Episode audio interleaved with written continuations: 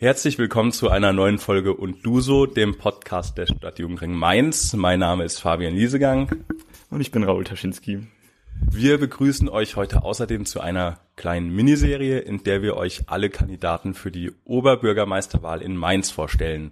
Unser Gast heute ist Nino Hase. Er ist parteilos und erzählt euch und uns heute mal ein bisschen, ähm, was ihn dazu gebracht hat, für dieses Amt zu kandidieren. Und wie immer interessieren wir uns ja auch, wie so ein bisschen der Lebensweg von den Menschen aussieht, was sie dazu gebracht hat, sich für Politik engagieren. Und da gehen wir zurück in die Jugend. Aber erst einmal herzlich willkommen bei uns, Nino Hase. Ja, freue mich, dass ich da bin. Hallo. Nino, wo fing es denn bei dir an? Was waren denn deine ersten äh, Momente oder deine ersten Motivationen, sich für Politik zu engagieren? Also ich komme aus einer sehr politischen Familie. Meine Eltern sind äh, 1984 aus der ehemaligen DDR ausgereist Demzufolge war ich dann noch sehr klein, elf Monate. Ich bin ja 83 geboren. Und dann äh, ist das ein Thema, dadurch, dass das natürlich ähm, ja eine sehr, sehr politische Geschichte war. Also man konnte ja nicht einfach ausreisen aus der DDR. Das war ja mit Repressalien verbunden. Das war in meinen Augen ein Unrechtsstaat und das muss man heutzutage vielleicht immer mal wieder betonen. Ähm, der die Leute wirklich in ihrer Freiheit beschränkt hat. Und diese Ausreise war für meine Eltern so prägend, dass das ganze Thema natürlich permanent in der Familie immer wieder auf den Tisch kam und bis heute kommt. Und ich glaube, mit so einer Historie ist es dann schwer, kein, ähm, ja, auch kein politisches Bewusstsein zu entwickeln. Ich stelle mir das mal so vor, wie das so auch bei mir in der Jugend war. Dann ist man irgendwie in der Schule, wahrscheinlich die Eltern sind Politik interessiert, lesen Zeitungen, irgendwie liest man dann auch die Zeitung. Ähm, ja, aber das heißt ja auch nicht, dass man irgendwas tut. Ja, das hatten wir eben im Vorgespräch schon gehört, du warst dann auch irgendwie im, ja, sagen wir mal, Jugendrat, wie das auch genau bei euch hieß, kannst du ja gleich sagen. Das ist ja jetzt irgendwie keine Selbstverständlichkeit. Die meisten machen ja eher, ich gehe in den Sportverein. Oder? Also, ja. ja? Also würdest du einfach so zustimmen. Ja, aber wie kommt das denn? Also, das ist ja schon eine, also, es klingt jetzt so, als wäre das so der normalste Weg der Welt. ähm, Stimmt, ja. äh, für, für, für mich ist das jetzt irgendwie nicht der Standardweg, wenn ich meine Gleichaltrigen anschaue. Mhm. Okay, verstehe ich. Also tatsächlich ist das, was wahrscheinlich kommen wir da später im Gespräch auch immer drauf. Es gab ja noch ein, zwei andere Events später in meinem Leben. Ähm, aus irgendeinem Grund, den kann ich tatsächlich nicht nennen, hatte ich immer den Drang, mich einzusetzen. Einzusetzen auch, sag mal, für Gruppen, ähm, auch auch gern für ähm, auch sagen wir mal in der Schule hat das schon begonnen natürlich war man immer Klassensprecher dann hat sich auch immer niemand gefunden du hast recht äh, beim Thema Gymnasialzweig und Schulsprecher. Das habe ich dann tatsächlich auch gemacht. Äh, in der Oberstufe dann war ich Schulsprecher und äh, in der Mittelstufe im Endeffekt auch, weil außer dem Gymnasialzweigsprecher gab es keinen. Also war ich dann de facto auch Schulsprecher. Und in der Zeit hat sich dann auch, ja, habe ich schon gemerkt, man kann was bewegen. Und ähm, habe dann bei mir in meiner Heimatstadt, wo ich aufgewachsen bin, in Oberzhausen, das ist, ich sag immer, ist in der Nähe von Frankfurt, aber eigentlich ist es direkt neben Offenbach. Ähm, klingt nur nicht so nett manchmal. Ähm, habe ich ein Jugendforum gegründet. Genau. Und das hatte genau das Ziel, die Beteiligung der oder den Jugendlichen, den Kindern im Ort eine Stimme zu geben. Und ähm, das hatten wir dann auch gut geschafft. Man hatte dann sich erkämpft, sage ich mal, dass wir Rederecht in Ausschüssen hatten, dass wir dann auch mal einen Antrag einbringen konnten und haben auch einiges bewegt, so auf dem Level neue Bolzplätze, neue Leitung im Jugendzentrum vor Ort und so. Aber woher dieser Sinn kommt, auch so eine Art Gerechtigkeitssinn, die mir meine Mutter immer wieder unterstellt, wo sie merkt, wenn irgendwo was ungerecht zuging, dass ich da mitunter das schwer nur ertragen konnte. Woher das genau kommt, das ist eine gute Frage. Was ich mich dabei so ein bisschen äh, frage, ist halt irgendwie, wenn ich jetzt andere hier auch in Mainz anschaue, die sich so politisch engagieren, dann starten die dann entweder in einer Partei oder in einer Jugendorganisation und sind relativ schnell frustriert davon, dass Prozesse so zwei, drei, vier Jahre da sind. Ich möchte jetzt nicht vorwegspringen und über eine Bibelturm-Abstimmung ähm, jetzt schon reden, aber ähm, die Frustrationstoleranz muss ja da irgendwie da sein. Also was, was war das jetzt eben angeteasert, irgendwie ein Bolzplatz war der Erfolg, aber ist das dann ganz einfach passiert, so, oh, Bolzplatz sofort durchgesetzt, wir wollten das und der Oberbürgermeister hat Ja gesagt. Ähm, also wie, wie habt ihr das denn überhaupt realisiert, was umzusetzen? Ich glaube, indem wir klar gemacht haben, dass es logisch ist, dass es an der Stelle einen Platz braucht, ja. Und genauso haben wir klar gemacht, dass es, wie die das aktuelle damals das Jugendzentrum aufgestellt war, dass das eben nicht zielführend ist und äh, man für die für die Jugendlichen, die vor Ort dort eigentlich eine schöne Zeit haben sollten, das eben nicht ermöglicht. Ich glaube, wenn man gut argumentiert, dann geht's immer ziemlich schnell, habe ich den Eindruck. Und vielleicht war das auch, jetzt ist das nicht unbedingt meine Schwäche, klar zu argumentieren. Man merkt, wir haben schon so eine Frage, Fragespieleffizienz. Dann haben wir mal jetzt irgendwie unsere Jugendzeit übersprungen und dann irgendwann kommt man hier nach Mainz, du hast glaube ich auch hier in Mainz studiert und dann ist da ganz viel kruder Shit, den andere Leute in den Zeitungen lesen, passiert, ähm, der jetzt quasi nicht unbedingt politisch unbedingt in vielen Teilen war war der nächste für dich politische engagierte Teil zu sagen, ich kümmere mich um den Bibelturm oder ist dazwischen noch sehr viel passiert? Also ich weiß es ehrlich gesagt nicht. Könntest du ja sagen, und wenn der Bibelturm, wie kam es dazu, dass du dich da überhaupt eingebracht hast? Ich überlege auch noch mal, weil ich also ich bin zwar noch nicht ganz alt, aber auch ein paar Jahre habe ich auf dem Buckel, ob irgendwo zwischendrin noch mal was war, aber meines Wissens nach nicht. Also ich habe tatsächlich dann studiert hier in Mainz Chemie ganz normal, äh, habe das dann mit dem Diplom fertig gemacht 2009. Und in der Zwischenzeit war ich einfach nur klassischer politisch Interessierter und habe natürlich auch in der Zeit schon in Mainz einiges mitgenommen. Wir hatten ja dann auch, ähm, wir hatten ja auch dann Aktionen, muss man sagen, die haben ein bisschen schockiert. Eine Wohnbaupleite, die war zu der Zeit. Ähm, man hat dann auch solche Geschichten wie Markthäuser, die leer stehen, gesehen. Äh, dann über, über die nächsten Jahre dann auch so der Verfall eines Schwimmbades, Taubertsbergbad. Das sind alles so Sachen, die staunen sich, glaube ich, bei vielen Leuten auf und die sagen, das ist ja ach, ein Mist, was hier manchmal passiert. Ne? Und man denkt sich dann, man mag die Stadt und wundert sich, warum aus, aus so vielen nicht noch mehr rausgeholt wird. Ähm, da kommen wir sicherlich später auch nochmal genau zu, was ich da meine. Und dann hat sich das aufsummiert. Und ich glaube tatsächlich, das muss man mal ganz ehrlich sagen, ich habe ja dann irgendwann mal gab es die Sendung Schlag den Rab. Und natürlich ist es so, wenn man eine gewisse finanzielle Unabhängigkeit hat, eine gewisse finanzielle Freiheit, fängt man eben an, sich noch mehr Gedanken über solche politischen Prozesse zu machen und stellt auch fest, okay, ich habe die Kapazitäten, ich kann mich da einsetzen. Ich glaube, das ist dann quasi bei jedem halbwegs verantwortungsvollen Menschen, der in so eine Situation kommt, ist das, glaube ich, schon ein, ein, ein, logischer Schritt. Es gibt natürlich auch andere, die sagen, hey, ich nutze meine Zeit und, äh, und fahre mit dem Jetski um Ibiza herum. Das kann man auch machen. Aber irgendwie hat es mich da gepackt zu sagen, setz dich doch mal dafür ein, weil gerade dann kam das Thema Bibelturm, der für mich auf so vielen Ebenen einfach falsch geplant war. Und da bin ich auch immer noch überzeugt von und äh, tatsächlich aktuelle Ergebnisse aus der aus der Stadtverwaltung äh, bestärken mich sogar da drin, dass es richtig war, dass wir da quasi eine Bauruine mit verhindert haben. Ähm, warum und das, was warum das das so ein Trigger war, ist eine gute gute Frage. Ich nehme an, es war der emotionale Punkt äh, des Liebfrauenplatzes. Also dass man, dass ich sage, ich habe in Mainz ja schon durchaus viele falsch geplante Objekte erlebt. Diesmal ist es leider auch noch an so einem wunderschönen grünen und toll genutzten Platz da habe ich dann gesagt, da musst du dich engagieren. Das Lustige ist ja, wenn man anfängt, sich zu engagieren, denkt man ja nicht dran, dass das tatsächlich in einem Bürgerentscheid mündet. Da trifft man sich erstmal mit ein paar anderen Leuten aus einer entsprechenden BI und fängt an zu diskutieren und dann kommt ja immer eins zum anderen. Dass es dann so eine Dynamik annimmt, das weiß man ja vorher nicht. Das ist ja, das ergibt sich immer in dem Prozess. Ich glaube, so dieser erste Teil, ähm, den du eben beschrieben hast, also jetzt hat man Geld, eine finanzielle Unabhängigkeit, hat dann auch noch Zeit und äh, möchte sich engagieren und dann ist es logisch, dass man das auch macht. Das ist eine Sache, die unterschreiben wir alle sofort. In der Praxis ist es aber, glaube ich, in den Verbänden nicht so, weil die meisten Leute, die sich halt tatsächlich mit uns engagieren, die haben einen anderen Hintergrund. Das sind jetzt Leute, die haben also ja nicht so einen finanziellen Background, ähm, machen aber trotzdem viel.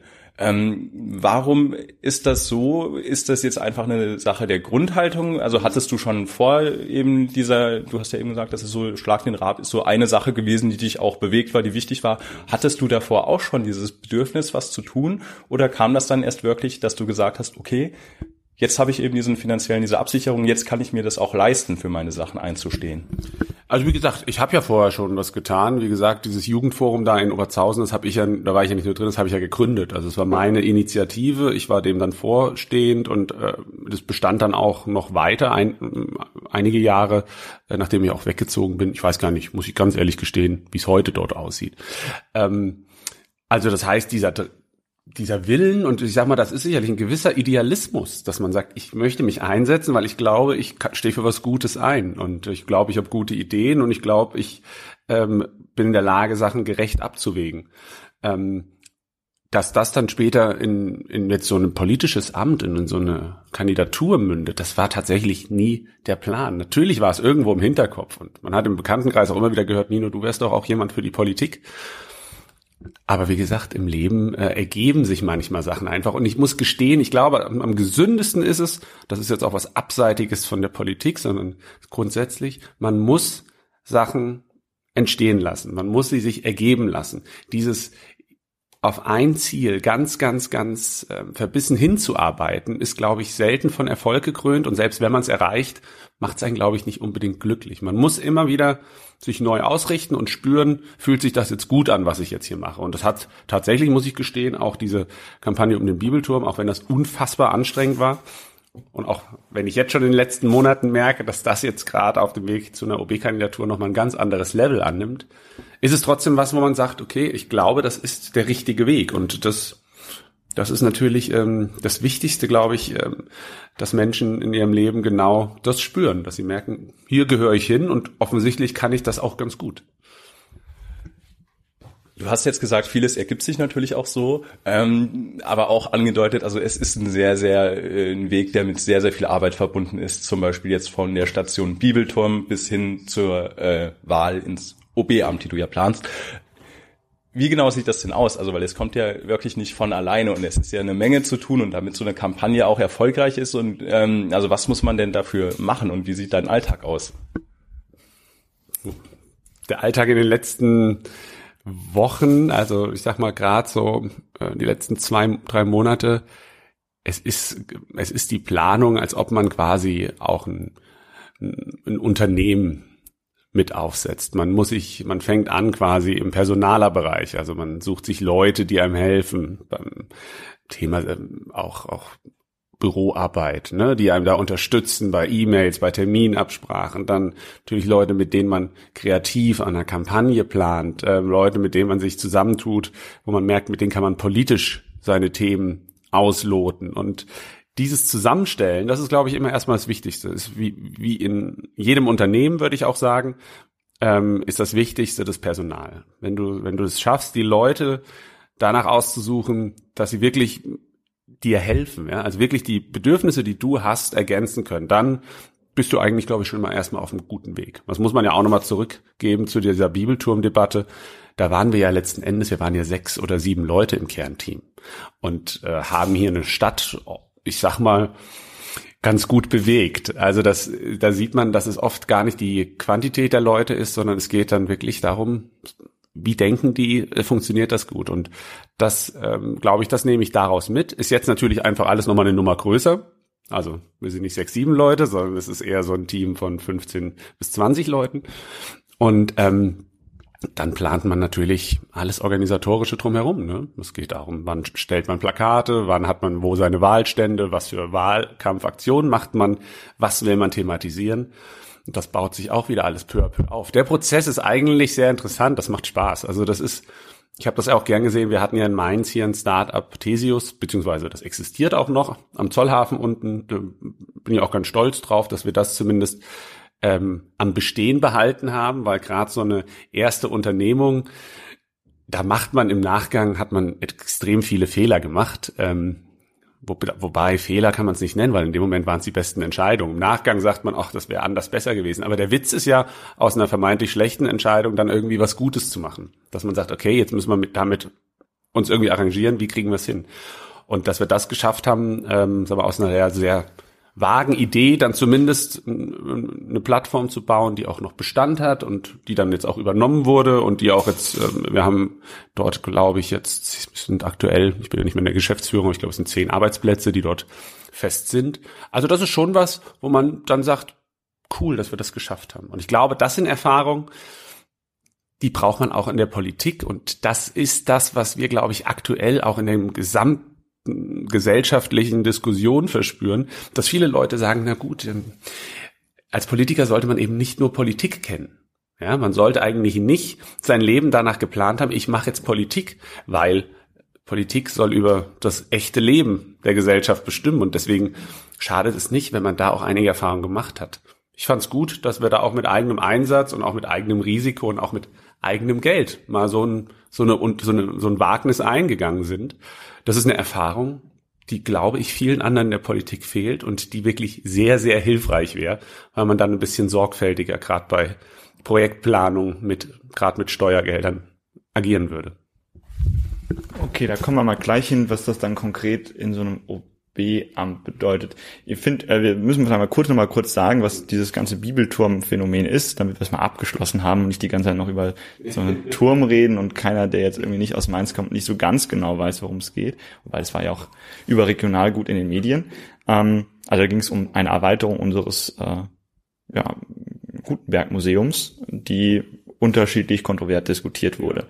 Ähm, da schlittert man dann so rein in das Politische. Mhm. Ja, dann ist das Projekt da, ist groß und toll. Ähm, und dann merkt man ja schon, da gibt's so, ich suche gerade ein deutsches Wort für Backlash, aber negative Rückmeldungen. Ja. Das ist jetzt nicht unbedingt cool. Nee. Warum macht man das dann weiter? Ich meine, das wird ja jetzt nicht besser. Da wird doch jetzt garantiert noch mehr äh, kontrovers diskutiert. Ich, meine, da, da, ich finde, das ist so sehr einfach mit dem Ich bin politisch interessiert beantwortet. Ich meine, das hat ja auch irgendwie aushalten auf privater Ebene zu tun. Einfach nur, weil es cool ist oder man sich, also ja, es wirkt so, als würde ich was sagen. Ja. Also ich weiß, was du mir sagen willst. Es ist halt, es, vielleicht habe ich es tatsächlich ein bisschen so dargestellt, Mensch, das ist ja irgendwie äh, fast die bessere Variante zu einem langen Sommerurlaub. Nee, auf keinen Fall. Also das ist extrem fordernd. Ähm, ich glaube, man braucht ein dickes Fell, man braucht ähm, Kampfgeist. Ich habe ja lange Rugby gespielt. Ich denke, das ist was, das hilft enorm. Ähm, diese sportlichen Erfahrungen. Und ähm, diese Persönlichkeitsstruktur, die man braucht, es ist wirklich, man härtet ab. Ne? Ähm, für einen selbst kann man das ja immer noch ganz gut regeln. Natürlich macht man sich dann auch immer Gedanken, gerade um auch ich um meine Partnerin, ähm, die das natürlich auch durchaus mitnimmt. Das ist ja Stress für beide. Und ich meine, nicht jede Veranstaltung macht gleich viel Spaß. Es gibt ganz tolle Veranstaltungen mit wunderbarer Rückmeldung und dann gibt es auch Veranstaltungen, da muss man ein bisschen mehr diskutieren. Das gehört dazu. Ich habe das eben schon immer gemacht. Also ich habe schon immer gesagt, ich nehme sowas auch mal auf mich. Ähm, ich bin einfach niemand, der die Sachen einfach so geschehen lässt. Vor allem, wenn ich das Gefühl habe, das läuft gerade nicht in die richtige Richtung. Dann sage ich, ich setze mich ein. Ich bin kein Krawallmacher, aber ich kann zu meiner Meinung stehen und ich habe auch kein Problem damit, einen Konflikt auszuhalten, den auch offen anzusprechen. Aber mir hat mein Kollege gesagt, nicht nur eine große Fähigkeit von dir sei ähm, oder ist, ähm, sehr böse Sachen so auszudrücken, dass es den anderen eigentlich gar nicht so verletzt. Ähm, ich glaube, das ist extrem wichtig. Das bedeutet für mich nämlich klare Kritik zu äußern, ohne persönlich zu werden beim Gegenüber. Und das ist das ist etwas, das müssen wir, glaube ich, auch in der politischen Debatte wieder richtig lernen. Ja? Kritik ist erstmal nichts Schlimmes ähm, und man muss sie einfach auch mal aushalten können. Und wer kritisiert, da komme ich wieder zu mir, der muss eben auch aushalten, dass auch in der Debatte um Bibelturm und jetzt auch bei ganz vielen Themen werden immer viele Leute ankommen und sagen, Mensch Hase, da erzählst du aber ganz schön viel Unsinn, ja. So ist das eben. Das muss man lernen. Das ist ein Lernprozess, ja. Ich bin ja, wie gesagt, jetzt 36, da bin ich weit weg davon, in meinem Leben ausgelernt zu haben. Ähm, und das nimmt man jetzt gerade mit und das weiß ich aber auch, dass das auf mich zukommt. Aktuell halte ich es noch ganz gut aus. Ähm, und ich denke auch, dass wir das die nächsten drei Monate hinbekommen finde, wir machen mal langsam den Sprung zum heute, hier und jetzt. Aber eine Sache, die mich dann schon noch interessiert, weil das ist ja jetzt nicht der Standardweg zu sagen, ich bin ein unabhängiger Kandidat, unterstützt von unter anderem der CDU.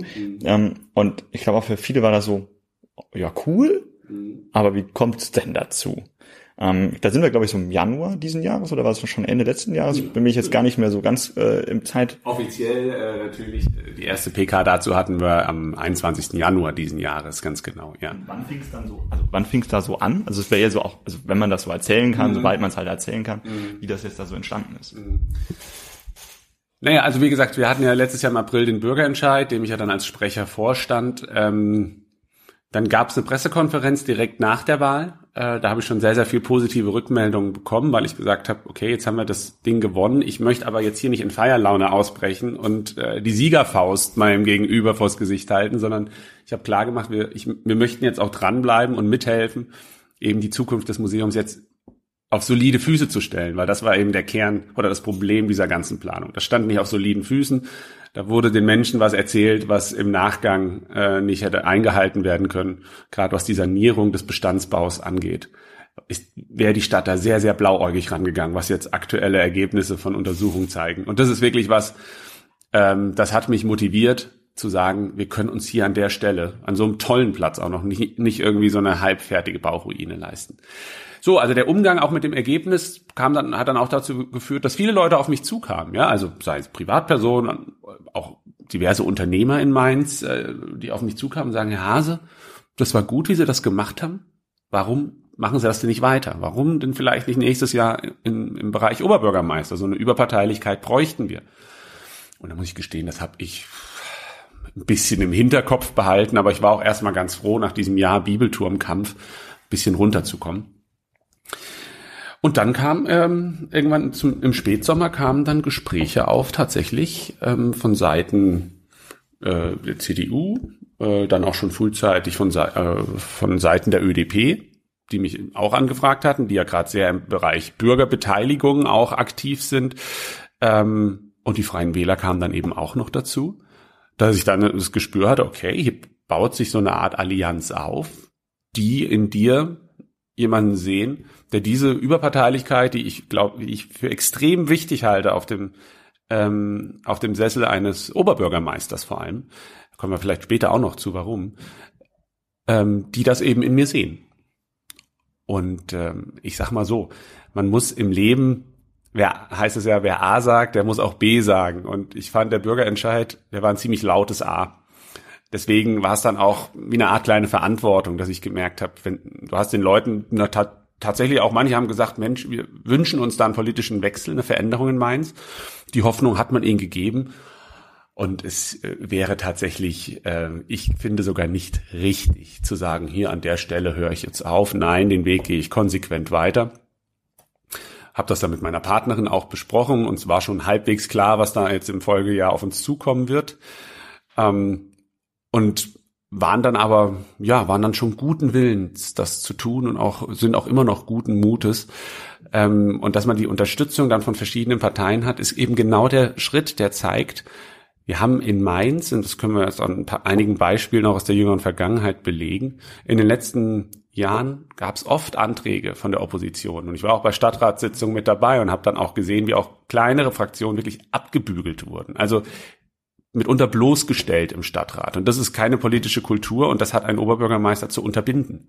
Punkt aus. Und es waren viele Anträge dabei und viele Ideen, die gut waren. Ja, also wir können beim Stadtteil anfangen, den wir jetzt hatten. Seit 2012 kommen dort Anträge aus der Opposition. Äh, zur Bürgerbeteiligung kommen auch von der ÖDP seit Jahren Anträge, dass man die doch endlich auf, ähm, auf echtes, auf ein echtes Fundament stellt. Ähm, es gab Anträge, ich habe noch äh, eingesehen letztes Jahr, von der CDU in Mainz, ähm, dass man doch das Budget für Fahrradwege plus Begrünung der Innenstadt aufstockt.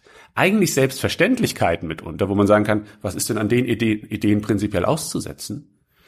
Wurde kommentarlos alles abgebügelt. Und ich glaube, das ist ein Problem, das übrigens nicht nur in der Opposition geschieht, auch Leute aus der Ampel, also Stadtratsmitglieder aus der Ampel, haben ja auch schon, da gibt's jetzt, gab es auch Interviews zu hier in der lokalen Presse, die, die beklagt haben, es herrscht keine freie Diskurskultur im Stadtrat. Es wird viel vorgegeben, es ist, ähm, es, es wird auch in die Fraktion reingelangt aus dem mehr oder minder, dass er, dass der ein Oberbürgermeister keinen freien Diskurs zulässt. Ähm, der Stadtrat wird auch mit Informationen klein gehalten. Der Informationsfluss im Stadtrat ist relativ mäßig, auch was so städtische Gesellschaften angeht. Das sind alles Kritikpunkte, die eben jetzt über die ganzen letzten Jahre sich aufsummiert haben. Und ich glaube nicht, dass das der richtige Weg ist, ähm, Stadtpolitik zu betreiben und Mainz in, äh, ja, in, in eine gut geführte äh, Zukunft zu bringen. Hm. Okay, das ist ja quasi ein bisschen der strukturelle und wie geht man mit ähm, Ideen um Teil. Hm. Der andere Teil ist ja so der inhaltliche Teil. Wir hatten vor längerer Zeit mal ein Gespräch mit äh, Parteien so im Rahmen der Kommunalwahl und dann läuft man hier so durch die Neustadt durch und schaut sich ein CDU-Plakat an, wo drauf steht, wir wollen bezahlbaren Wohnraum. Dann schaut man sich ein SPD-Plakat an, da steht drauf, wir wollen bezahlbaren Wohnraum. Und seltsamerweise wollen es die Grünen dann auch noch, um jetzt mal drei große Parteien zu nennen. Ähm, Und dann war meine Frage, ja, wo unterscheiden sie sich jetzt ganz konkret? Also ich will ja einen Wohnraum haben und ob das jetzt ein neuer Stadtteil bedeutet oder Nachverdichtung, ist meinem Wohnraum relativ egal, solange ich einen Wohnraum habe. Und das, was mich jetzt schon interessiert ist, wenn wir uns jetzt mal die drei OB-Kandidaten, die wir gerade haben, oder OB-Kandidatinnen anschauen, dann kann ich so grob erkennen, die Grünen haben irgendwas mit Grün zu tun. Ähm, der Amtsinhaber hat irgendwas mit Amtsinhaber zu tun, vielleicht auch mit Inhalt, aber das wird er dann selber erzählen, da möchte ich gar nicht so drauf eingehen. Und dann wäre natürlich interessant zu sehen, was sagt denn jetzt ein Nino Hase dazu? Was ist denn das, wofür er genau steht? Du hast es eigentlich gerade auch schon sogar indirekt ein bisschen angesprochen. Ähm, wir, du sagst, dir ist eigentlich ziemlich egal, wo dein Wohnraum entsteht, sondern nur, dass er entsteht. So, das ist eine, eine Grundlage, die wir in Mainz schaffen müssen. Ich will damit sagen, wir brauchen Ziele. Das nennt man in anderen Städten integriertes Stadtentwicklungskonzept. Das gibt's vielleicht auch noch in ein bisschen griffigerem Ausdruck. Aber genau das brauchen wir. Also wenn du ähm, andere Städte anschaust im Umland Frankfurt und auch Wiesbaden, die haben solche Konzepte entwickelt und da steht dann drin, das ist auch überparteilich und auch mit Beteiligung aus der Bürgerschaft und verschiedenen anderen Gruppen aufgesetzt worden wir brauchen beispielsweise bis 2030 werden wir so und so ein Bevölkerungswachstum erwarten wir. Wir brauchen so und so viel Wohnungen. Wir möchten äh, den Anteil verschiedener Verkehrsträger, Fahrrad, ÖPNV, Individualverkehr auf das und das Maß hinarbeiten. So, das sind also verbindliche Ziele. Und dann streitet man sich natürlich, das ist das, was man dann im Stadtrat tut, was man dann wirklich politisch tut, um das Wie. Das ist, äh, das ist der Unterschied. Das Problem ist, diese Ziele, diese, diese ganzen großen Ziele für Mainz, die existieren nicht. Wir haben so ein Stadtentwicklungskonzept nicht. Das ist für mich das grundlegende Problem in dieser Stadt, dass es keine generelle Idee gibt, wo wollen wir eigentlich hin. Wenn man sich Verkehrsprojekte anschaut, ich meine, man kann die große Langgasse, ich glaube, das wird ganz schön am Ende sogar.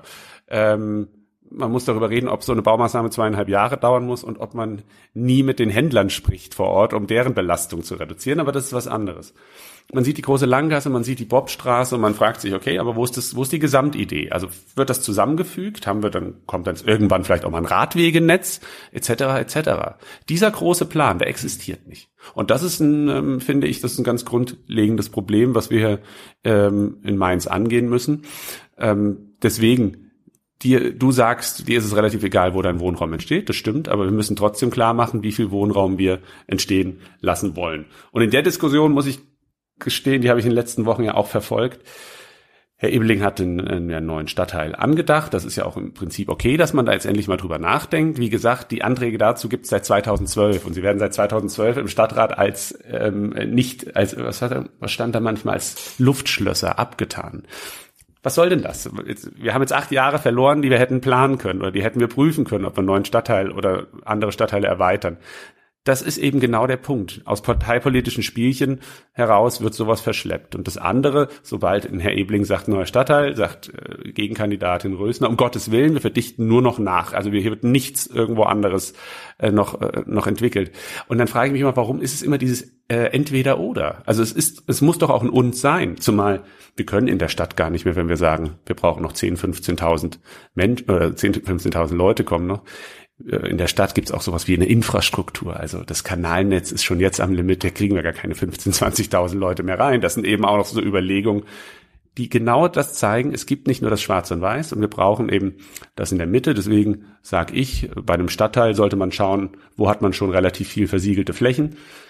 Und die Idee hinten am Leinhof, also das ist hinter Finden dort am Flugplatz, da sind viel versiegelte Flächen, ehemals amerikanisches Gelände.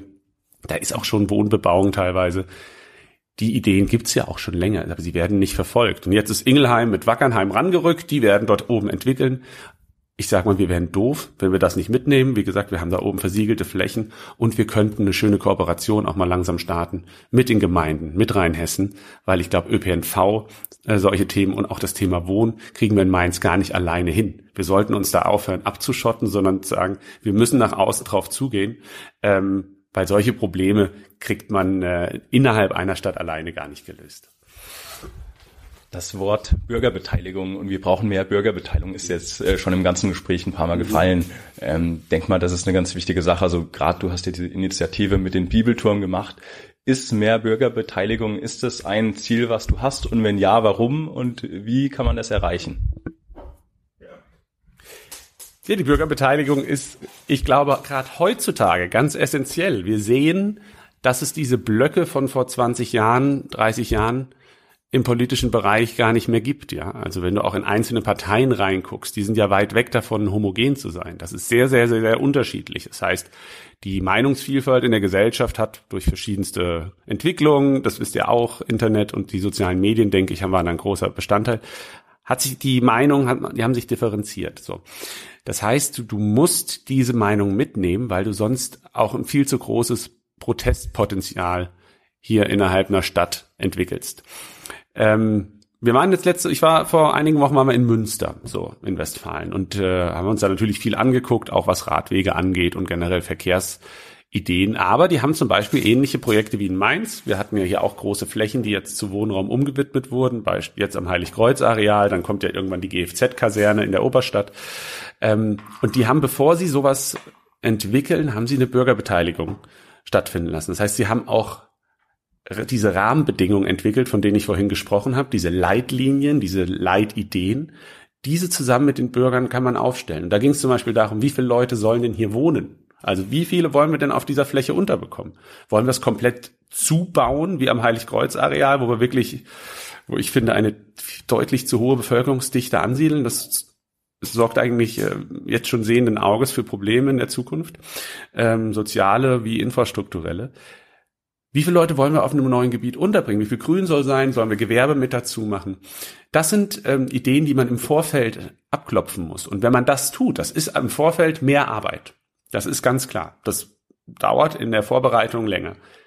Aber die Erfahrung zeigt, Städte, die das machen, haben hinten raus bei den Projekten, wenn sie sie dann durchführen, deutlich weniger Proteste und sie kriegen sie dann einfach schneller und mit einer höheren Akzeptanz in der Stadt vermittelt. Das ist etwas, das muss man wollen. Und das haben wir tatsächlich äh, bei der, unserer BI gefordert. Das fordern ähm, andere Parteien schon länger in Mainz und dem wurde sich bisher einfach verschlossen. Und das ist, glaube ich, ein Fehler. Man macht sich das Leben selber schwer, wenn man sich abkapselt und denkt, wir gehen nur mit Entscheidungen raus und kommunizieren das an die Bevölkerung ich denke, man muss sie frühzeitig reinholen. Und heutzutage ist das ja auch leichter. Man hat ja viel mehr technische Möglichkeiten, auch mal solche Befragungen durchzuführen, ja, und wirklich äh, die Möglichkeit zu geben, dass die Leute von vornherein aktiv in den Planungsprozess mit eingreifen. Was ich persönlich an Bürgerbeteiligung nicht gut finde, ist, das kann ich, klingt jetzt vielleicht im ersten Moment komisch, aber ist sowas wie letztes Jahr ein Bürgerentscheid. Ein Bürgerentscheid ist eigentlich ein Zeichen dafür, dass die Kommunikation vorher komplett in die Hose ging. Also wenn es so weit kommt, dann hat vorher wirklich nicht viel gepasst. Und das war eben auch letztes Jahr genau der Fall, ähm, dass man dann zu so einem Ergebnis auch kommt, was ja deutlich gezeigt hat, hier hat sich Stadt und Bevölkerung hatten sich in dem Thema komplett entfremdet. Also wenn ein Stadtrat ein Projekt mit 90 Prozent absegnet, ja, und da habe ich auch ganz klar die CDU auch in die Pflicht genommen und habe gesagt, sag mal, äh, was hat euch denn da geritten? Ähm, wenn ein Stadtrat das mit 90 Prozent absegnet und die Bevölkerung es mit 80 Prozent ablehnt, dann läuft was grundsätzlich verkehrt. Wir haben eine repräsentative Demokratie, ähm, die sollte auch Stimmung aus der Stadt aufnehmen. Und dazu muss man eben diesen Willen haben, die Leute frühzeitig mitzunehmen. Du hast gerade ein bisschen meine Frage, wie man Bürgerbeteiligung macht, beantwortet. Also wahrscheinlich so das, was wir jetzt Das sind dann so Work, genau. Ach so, das wären dann zum Beispiel, wenn wir jetzt sagen, wir haben jetzt eine neue Fläche, GFZ-Kasernen, die wird bebaut, da macht man tatsächlich im Vorfeld ähm, für die, genau, macht man große Workshops, die man, äh, die man ähm, abhält. Man ähm, lässt einzelne Punkte abstimmen, ne? man holt sich ein Meinungsbild und dann sagt man eben, wie viele Leute oder welche Bevölkerungsdichte streben wir denn an? So, das sind, das ist ein Punkt. Oder welche Bauweise streben wir an? Ähm, streben wir eine kleinparzellige an? Wollen wir irgendwie höhere Bebauung?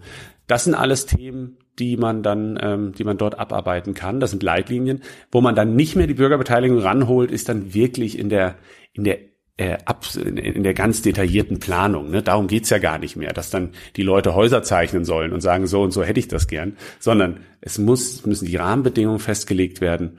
Und das kann man wunderbar im Vorfeld machen. Ist anstrengend, gebe ich zu, aber ist eben das auch, was viele andere Städte machen. Das ist ja der Punkt. Man muss das Rad ja nicht immer neu erfinden. Gut, also das machen wir ja in Teilen ja auch in Mainz. Also weil vor drei, vier Wochen nach der Kommunalwahl gab es ja Bürgerbeteiligung kannst du gern gleich sagen, vielleicht was du daran nicht so gut findest, ja auch hier sowas in der, Zur meinst du? genau, ähm, also so Formate, die beteiligen wollen, gibt es vielleicht, vielleicht auch nicht so, wie du sie sich vorstellst. Das wäre ja dann auch gut zu wissen. Was ich äh, dann aber gerne schon als Frage mit hinten dranhänge, ist ja, wir wählen ja eine Person und nicht eine Stadtverwaltung. Und oft, wenn man sich so in die kommunalen Strukturen noch reinschaut, liegt das ja nicht unbedingt immer an vielleicht der einen Person, dem Oberbürgermeister, sondern vielleicht auch an dem, an der Struktur dahinter, dass die vielleicht auch gar nicht so Lust hat, diese ganze Beteiligung mitzumachen, weil die auch Arbeit macht. Also, was hast du denn überhaupt als Oberbürgermeister, also hast du da so große Auswirkungen? Also ich frage jetzt mal so als junger Mensch. Ja. Ja. Also du bist als Oberbürgermeister, äh, kannst sagen, du bist der Chef der Verwaltung. Du bist weisungsbefugt allen Mitgliedern deiner Verwaltung. Und du bist auch übrigens weisungsbefugt dahingehend, dass du äh, den Dezernaten einzelne Kompetenzen zuweisen oder auch entziehen kannst. Die kannst du auch bei dir sammeln.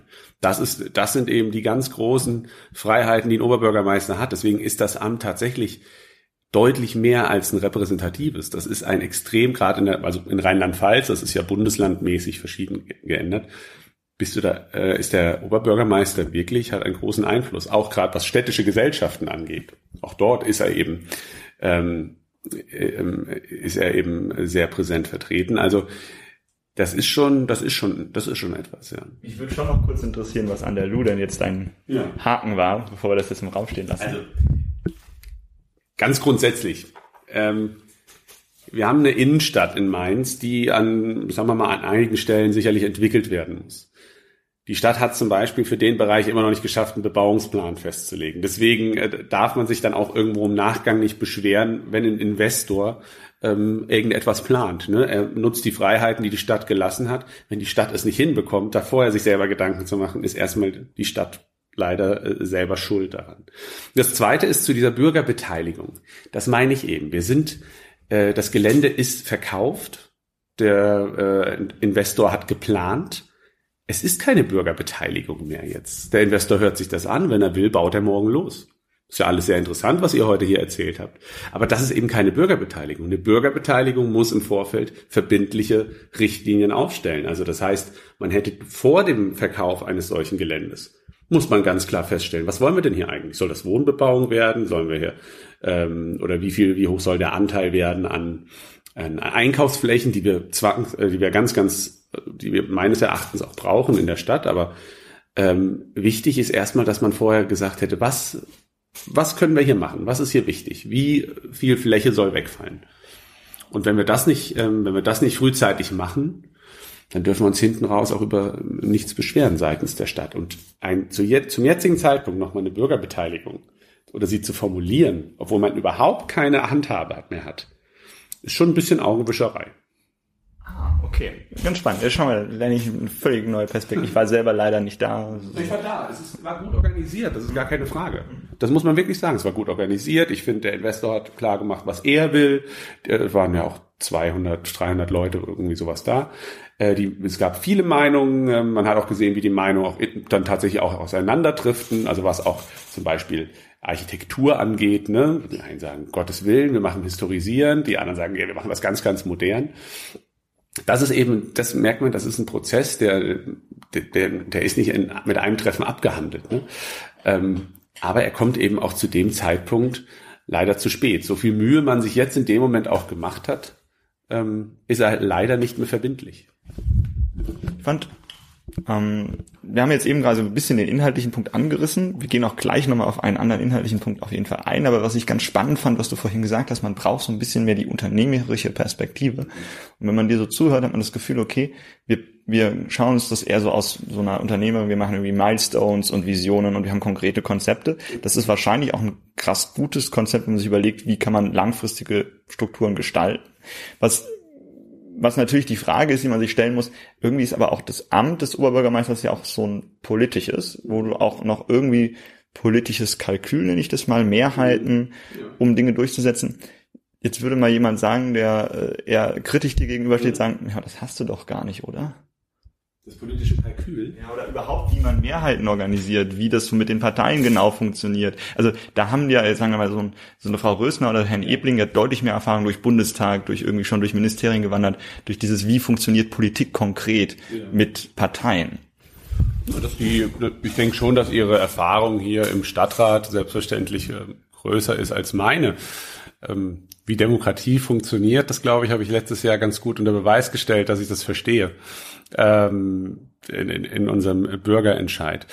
Wichtig ist, und das glaube ich, das ist tatsächlich eine Aufgabe, da hast du recht, die man als Oberbürgermeister oder die, die ich als parteiloser Oberbürgermeister ganz, ganz schnell angehen müsste, ist, ein Draht tatsächlich zu allen Parteien aufzubauen, weil ich sag mal so, fast alle Parteien, die jetzt in Mainz vertreten sind, haben einzelne Punkte, bei denen ich sage, das ist, da, da finde ich mich wieder. So, und tatsächlich, das politische Geschäft ist dann zu sagen, mh, das kann ich bei euch sehen, das ist für euch vielleicht ein Kernthema.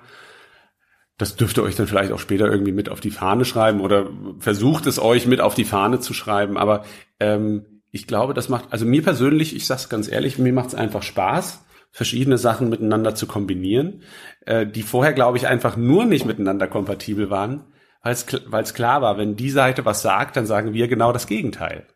Also ich fand den Prozess, muss ich wirklich sagen, ganz interessant. Kann ich mal erzählen, weil einen der ersten Gespräche ähm, auch mit der Frau Pflege von der CDU und das waren so diese vorbereitenden. Man erzählt so, ich erzähle meine Vorstellung. Und hat sie ganz, ähm, hat sie dann ganz aufgeregt wohl nach dem Gespräch ein anderes äh, Mitglied aus dem äh, aus, der, aus, der, aus dem Vorstand angerufen und hat gesagt, du, der will eine verkehrsreduzierte Innenstadt. Also, weil das ja eigentlich kein klassisches CDU-Thema ist. Aber ich habe dann auch mit ihr lange gesprochen und ich habe gesagt, Sabine, das, äh, das ist der Weg. Ja, es wird der Weg sein. Wir können ja gar nicht, wenn wir wachsen wie verrückt. Als ich angefangen habe zu studieren in Mainz, hatten wir 180.000 Einwohner, jetzt sind es 220.000. Ähm, wir können ja nicht, das kann ja nicht weitergehen, dass jeder zwei Autos mit in die Stadt bringt und äh, hier reinpendelt den ganzen Tag. Das funktioniert einfach nicht mehr. Also wir müssen tatsächlich da den Anteil des Individualverkehrs reduzieren. Das ist überhaupt keine Frage. Und wir müssen natürlich dann äh, den ÖPNV entsprechend ausbauen. Ähm, da gibt's ähm, da gibt's glaube ich, viel Nachholbedarf, auch allein von, von grundsätzlichen Verkehrsführung. Also, dass wir den dass wir in Mainz, seitdem ich hier wohne, so unglaublich an diesem Sternverkehr über dem Hauptbahnhof festhalten, ist mir völlig unverständlich. Also ich möchte endlich auch die Stadtteile schnell miteinander verbinden. Es kann nicht sein, wenn ich von Gonsenheim nach Marienborn fahre, dass ich erstmal über den Hauptbahnhof eier und dann fast eine Stunde unterwegs bin. Das sind alles Sachen, die gehen nicht. Aber wenn man das, den, wenn man das auch Menschen erklärt, die vielleicht vorher nicht ganz überzeugt für ein einheitliches Radwegenetz durch die ganze Stadt gekämpft haben, wenn man ihnen klar macht, das ist ein Teil davon und das ist ein Teil, da hat dann vielleicht, da hat dann auch eine grüne Partei im Prinzip recht mit der Forderung. Mich wundert es nur, warum sie das seit zehn Jahren nicht umsetzen, weil so lange sitzen sie auch schon in der Stadtregierung. Aber im Prinzip ist das tatsächlich was, natürlich kann man dem folgen. Ähm, auch genau was die Begrünung der Innenstadt angeht. Da verlieren wir leider jedes Jahr aktuell viel zu viel Bäume. Und der Bibelturm war für mich auch ein Kampf. Es waren tatsächlich dann nur drei, aber um drei Bäume. Ähm, also ich, das ist etwas, wo ich sage, klar, äh, wenn man auch CDU hört, denkt man auch manchmal, Mensch, da sind ja, die, die Themen sind klar gesetzt. Aber wenn man dann mit den Leuten redet und das glaube ich kann ich ganz gut und ihnen erklärt, warum und welche Konzepte man eben dazu aufsetzen muss. Also man kann nicht einfach die Innenstadt sagen, wir machen die autofrei, aber bietet keine Alternativen an. Das funktioniert nicht. Das ist keine ganzheitliche Planung. Und da sind wir wieder bei meinem Punkt von vorhin. Wir müssen diese Ziele eben aufsetzen. Also wer sagt, wir wollen den Automobilverkehr reduzieren, muss gleichzeitig sagen, und wie soll der Verkehr dann funktionieren? Also mehr ÖPNV oder welcher Anteil Fahrrad ist angestrebt? Und das muss man dann, das muss man, darauf muss man hinarbeiten. Und das fehlt leider grundsätzlich. Wenn man das den Leuten erklärt, und ich glaube auch aus den verschiedensten Parteien, dann kriegt man Mehrheiten für Projekte, die einfach Sinn ergeben. Anderes Thema, Jugendpolitik. Und da hattest du ganz am Anfang schon gesagt, bist du selbst sehr engagiert gewesen und Beteiligung ist ja hier auch enorm wichtig. Wir hatten am Anfang die Frage gestellt, naja, wie hast du das angestellt, als du äh, eben dieses Jugendgremium gegründet hast? Wie hast du es angestellt, eure Forderungen umzusetzen, an die Politik ranzutragen? Was du gesagt hast, war ja, naja, argumentieren und dann ist das eigentlich eine ganz mhm. logische Sache gewesen. Was sind denn für dich in Mainz aktuell die ganz logischen Sachen, die für Jugendpolitik umgesetzt werden müssen? Ähm, ich habe natürlich das auch verfolgt in den letzten Jahren, die, ich, ich nenne es mal ein bisschen den Hickhack um die Beteiligung ähm, der Jugendorganisation auch in, in städtischen Prozessen. Das kam ja auch nicht so richtig voran. Also das ist eben auch ein Teil natürlich in dem ganzen Thema Transparenz und Bürgerbeteiligung, auch Jugendorganisation äh, damit reinzuholen. Wir hatten das damals, wie gesagt, bei uns schon äh, dadurch hinbekommen, dass man ein Rederecht in Ausschüssen hatte und ähm, man konnte sich dann auch es war dann einfach, hat sich dann eingebürgert, dass man auch mal einen Antrag einbringen konnte. Das ist einfach, das ist dann tatsächlich oft politischer guter Wille sowas aufzunehmen. Ne? Da muss man sich dann eben auch als statt Jugendring eine, eine Partei suchen, wo man sagt, hey, könnt ihr die Forderung nicht mal einbringen. Ne? Also ähm, das, das ist tatsächlich, glaube ich, politische Kultur. Ansonsten bei der äh, Jugendpolitik denke ich, dass wir in Mainz, ähm, also ich persönlich, mir ist es echt ein Anliegen, äh, den Konflikt hin, hinzubekommen oder zu entschärfen zwischen Ganztagsschulen und Vereinsleben. Also wenn wir gerade uns die, die Nachfrage nach den Ganztagsschulen, die steigt natürlich weiterhin. Und wenn man jetzt mit Vereinsverantwortlichen ähm, spricht, gerade was, was jüngere Sportmannschaften angeht, die sagen, wir kriegen die Leute nicht mehr ins Training. Es geht nicht mehr. Also wir wissen nicht, wie wir unsere Jugendarbeit weiterführen sollen. Und das ist etwas, da müssen wir uns ganz, ganz schnell zusammensetzen, weil uns hier sonst viele Vereine sterben. Und es geht auch nicht nur um die Sportvereine, sondern ich denke auch ähm, die Zusammenarbeit auch mit den, es gibt viel, verschiedenste andere Vereine. Also ich war lange eben im, im Rugby und auch äh, was Fußball und Tennis und alles gespielt, aber ich war daneben auch im Gesangsverein, also Männerchorsänger. Und auch das finde ich wichtig. Auch dieses Vereinsleben müssen wir stärken. Und da müssen wir, glaube ich, sehr, sehr, sehr schnell uns zusammensetzen und äh, die gerade die Trainingszeiten organisieren, abstimmen mit den Schulen. Das kann man besser koordinieren. Das ist etwas, was mir wirklich am Herzen liegt ähm, und was mich auf der einen Seite gefreut hat und auf der anderen Seite muss man sagen, das müssen wir hier in Mainz äh, verbessern. Ich war letztens bei der Handwerkskammer und wir haben uns unterhalten, auch gerade über Azubi-Zahlen im Umland, also gerade im, im Landkreis, äh, haben wir wirklich, ist einer der wenigen mit Zuwächsen, also auch so im Bereich Azubis in der Elektrotechnik etc. Ähm, ich finde, wir sollten auch wieder äh, in den Fokus stellen, äh, auszubildende Berufe zu stärken, weil es ist wirklich äh, heutzutage auch nicht für jeden unbedingt nötig zu studieren, weil er sagt, Mensch, sonst kriege ich kein gutes Einkommen. Ich würde mal behaupten, in vielen auszubildenden Berufen äh, hat man aktuell bessere Karrierechancen als ähm, mit manchen Universitätsabschlüssen. Und da brauchen wir sowas natürlich ganz klar wie ein Azubi-Ticket. Also, dass die Leute auch zu ihren Stellen kommen, ähm, möglichst günstig ähm, generell sollten wir sagen, deswegen auch die Zusammenarbeit mit dem Landkreis, äh, dass wir uns da deutlich positionieren. Ähm, der ÖPNV in Mainz ist einfach viel zu teuer, vor allem für das, was er bietet. Ganz kostenlos, muss ich gestehen, würde ich ihn nicht machen. Das hat nämlich auch wieder Nachteile. Also es gibt äh, andere äh, Städte, die haben das gemacht, die haben plötzlich festgestellt, da passt ja keiner mehr in den Bus. Also was natürlich auf der einen Seite zeigt, dass das Modell an sich funktioniert auf der anderen Seite ähm, auch zeigt, die Kapazitäten hat man wahrscheinlich gar nicht. Also eine kleine Schwelle würde ich dann auf jeden Fall noch setzen. Ähm, ich denke, das 365-Euro-Ticket, das muss etwas sein, was selbstverständlich für alle zur Verfügung gestellt wird. Und ähm, auch bei den anderen Ticketpreisen, das ähm, denke ich, da braucht man ein System. Und das kann man auch, ähm, das kann man, glaube ich, auch verkaufen, äh, dass wir sagen, wir müssen die Ticketpreise deutlich absenken nagelt mich jetzt nicht auf eine Zahl fest. Wir rechnen das auch gerade schon schon mal durch, wie viel man an Kapazitätssteigerung erwarten kann, ähm, die ja das auch dann äh, wahrscheinlich zumindest teilweise kompensieren. Aber ist 2,80 für eine normale Fahrt innerstädtisch ist einfach völlig utopisch. Ich merke mal wieder, dass wir eigentlich für so eine große Stadt so viele Themen haben. Das ist Wahnsinn. Wir ja. könnten ja auch fünf Stunden diskutieren. Ja. Aber das ist eben immer der Punkt. Deswegen vielleicht mal ein kleines ähm, also ein kleines Ding vorweg, das ist einfach für alle, die hier einen politischen Prozess betrachten und beleuchten. Wenn man einen Artikel liest und sagt, das gibt's ja wohl gar nicht, da gab es eine Veranstaltung und die haben nicht über Soziales und Vereine gesprochen oder die haben nicht über Wirtschaft gesprochen. Man sollte die Leute nicht gleich drauf festnageln, weil es einfach nicht geht, jedes Thema in 60 Minuten oder 90 Minuten unterzubekommen. Das ist einfach nicht möglich. Ich kann nur die Leute einladen, besuchen Sie die Veranstaltung, ähm, kommen Sie mit den Kandidaten ins Gespräch. Ähm, und auch, das können Sie auch tun, wenn Sie uns so, oder mich zumindest, wenn Sie mich so in der Stadt sehen, fragen Sie nach. Und ich glaube, das ist die Möglichkeit, die wir heute haben. Es ist ja viel direkter, mit entsprechenden politischen Kandidaten und Kandidatinnen ins Gespräch zu kommen. Ich glaube auch das, was, ja, du hast ja gemerkt, ich tendiere zu einem Schlusswort gerade. Mhm. Ähm, ja, könnte man. Und ich werde das jetzt auch gnadenlos ausnutzen und dich nicht mehr zu Wort kommen lassen. Nein, Quatsch.